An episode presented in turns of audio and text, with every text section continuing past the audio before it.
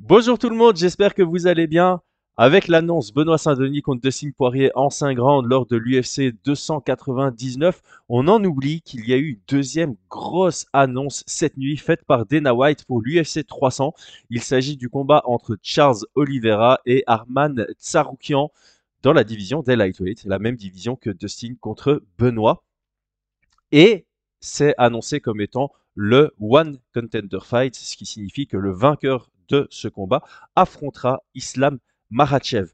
Dana White a dit que normalement c'était Charles Oliveira qui devait prendre Islam Makhachev, mais Makhachev est encore légèrement blessé et fera son retour en été. Donc on s'attend à ce que le vainqueur entre Tsaroukian et Charles Oliveira rencontre Islam Makhachev en été. Et moi, ma première question avant de me lancer, c'est Justin Gaethje. Qu'est-ce qu'on en fait?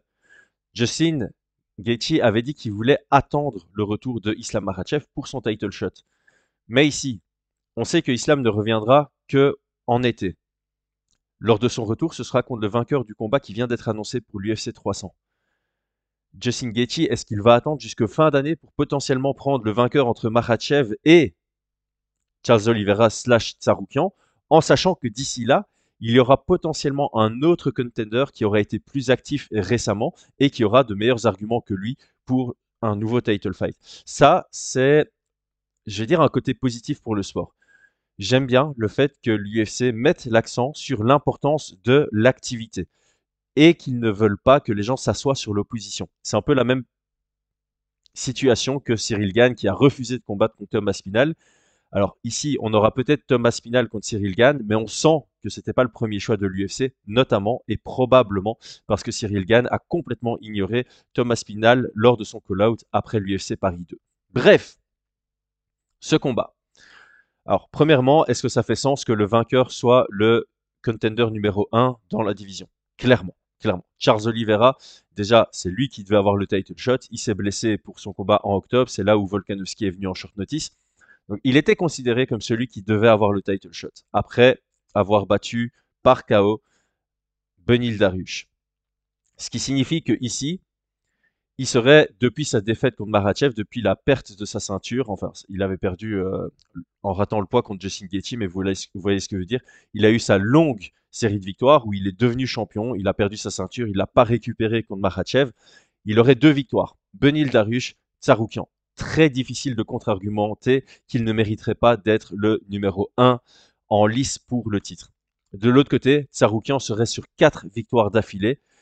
Ismagulov, Joachim Silva, Benil Darush par KO au premier round et puis Charles Oliveira difficile de dire que quelqu'un d'autre mérite. Alors évidemment, Justin Gaethje, il a un gros argument, mais l'inactivité et le fait de s'asseoir sur une position, c'est compliqué. Donc là, vraiment, je reviens sur cette question. Justin Gaethje, il n'y a rien en lightweight, il n'y a rien. Il va attendre quoi le, gagnant de Gamrot contre euh, Rafael Dos Anjos, parce que en dehors de ça, il n'y a personne. Benil Darush, il est sur deux défaites d'affilée. Michael Chandler, il commence à être très bas aussi dans le classement et il a déjà battu récemment. Fiziev qui revient de blessure, bah, il a battu récemment.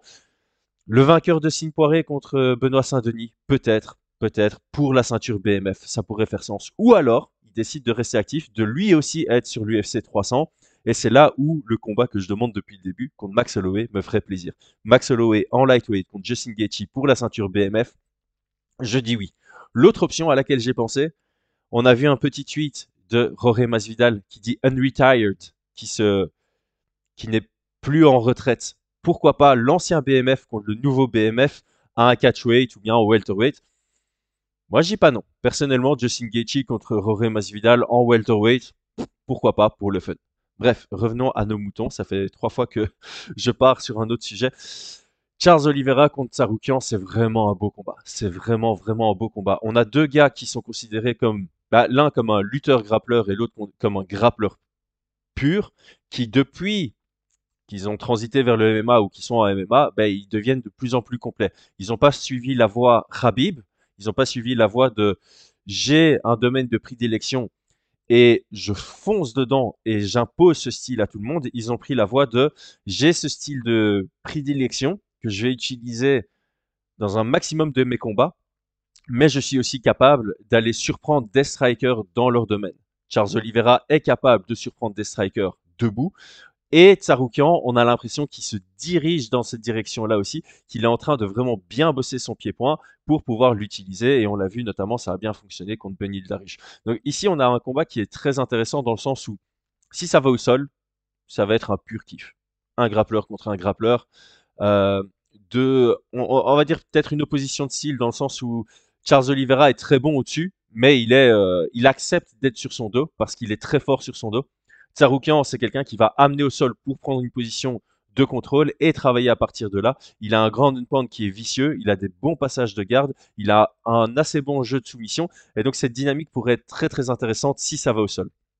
Maintenant, on sent Charles Oliveira, il va être proactif dans sa recherche du sol. D'ailleurs, sa lutte offensive s'est drastiquement améliorée. On avait pu le voir contre euh, Tony euh, Ferguson, par exemple. Mais il va utiliser ça seulement s'il a peur debout. Et je pense que contre Tsaroukian, il va vouloir se tester debout et c'est le genre de combat où il va vouloir tenir ça debout, sauf si pendant le combat, il se rend compte que c'est compliqué pour lui. Mais son game plan A, pour moi, ça va être de rester debout. Tsaroukian, je pense que de son côté, il va un peu se la jouer comme contre Benil Darush. Il va vouloir montrer qu'il veut rester debout pour mieux cacher sa lutte plus tard dans le, dans le combat. Et tant que ça reste debout, c'est beau aussi. C'est pour ça que ce combat est génialissime c'est parce que si c'est debout, ça va être chouette. Ça va pas être euh, deux grappleurs avec un mauvais striking qui s'affrontent. Ça va pas être euh, Demian Maya contre Ben Askren debout. Ça va pas du tout être ça. Ça va être vraiment beau debout. Si ça va au sol, peu importe qui cherche. Euh, on sait que Charles Oliveira, il l'utilise pas beaucoup, mais il a une bonne lutte offensive. Tsaroukian, il a une très très bonne lutte défensive.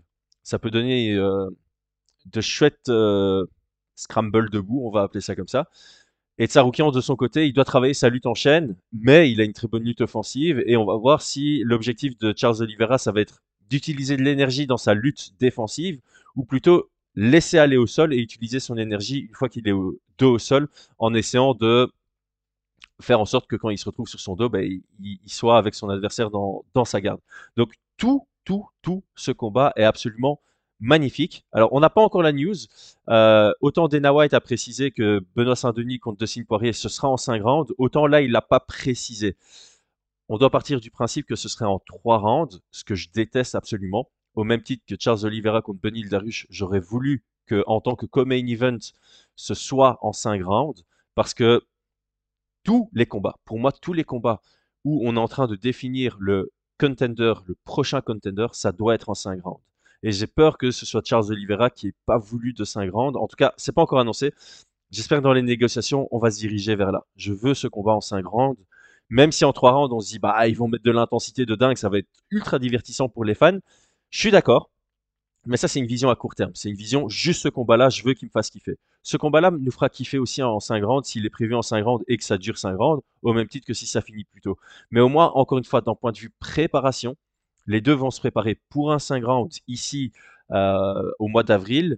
Et au retour de Islam Makhachev, ben, ça fera une deuxième préparation d'affilée pour un 5 rounds ou plus, puisque le dernier combat de Tsaroukian, c'était également prévu sur 5 rounds. Donc, moi, je trouve ça important. Je trouve ça important parce que si on a des contenders qui arrivent dans un title fight sans être préparés à un 5 rounds sur leur combat précédent, c'est un avantage pour le champion. Alors ici, je sais, Tsaroukian, il a déjà fait des combats en 5 rounds, notamment contre Gamrot, une vraie pépite. Euh, Charles Oliveira, c'est l'ancien champion, donc il a plusieurs combats qui étaient prévus sur 5 rounds. Ça n'a pas duré les 5 rounds, mais c'était prévu pour. Donc il a déjà eu des préparations pour. Mais j'aimerais que le dernier combat, le combat le plus récent, le soit aussi. C'est toujours un truc qui va davantage m'intriguer ensuite pour le title fight. Bref, cette annonce, elle est énorme parce que combat est génial, qu'ils soient en 3 rounds ou en 5 rounds. Moi, je sais quelle est ma préférence. Et en plus de ça, ça donne de l'enjeu. Il y a un vrai enjeu derrière et ça donne des interrogations aussi par rapport à Justin Gaethje. Et ça pourrait nous indiquer qu'il y a une grosse annonce qui arrive parce que Dana White a dit que l'UFC 300 sera absolument dingue.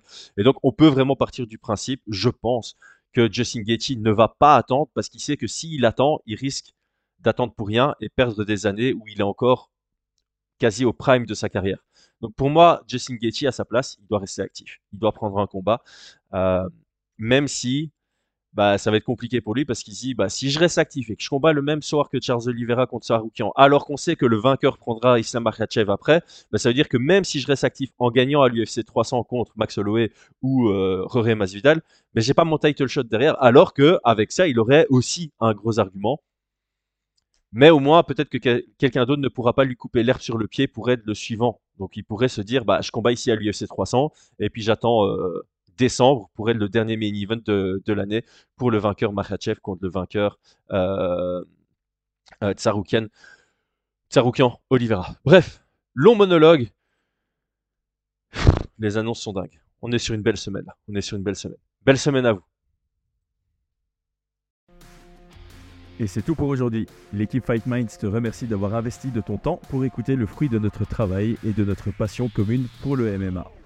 Nous t'invitons à t'abonner à notre podcast et à nous mettre un petit 5 étoiles si notre travail te plaît, ça nous donnera toujours de la force.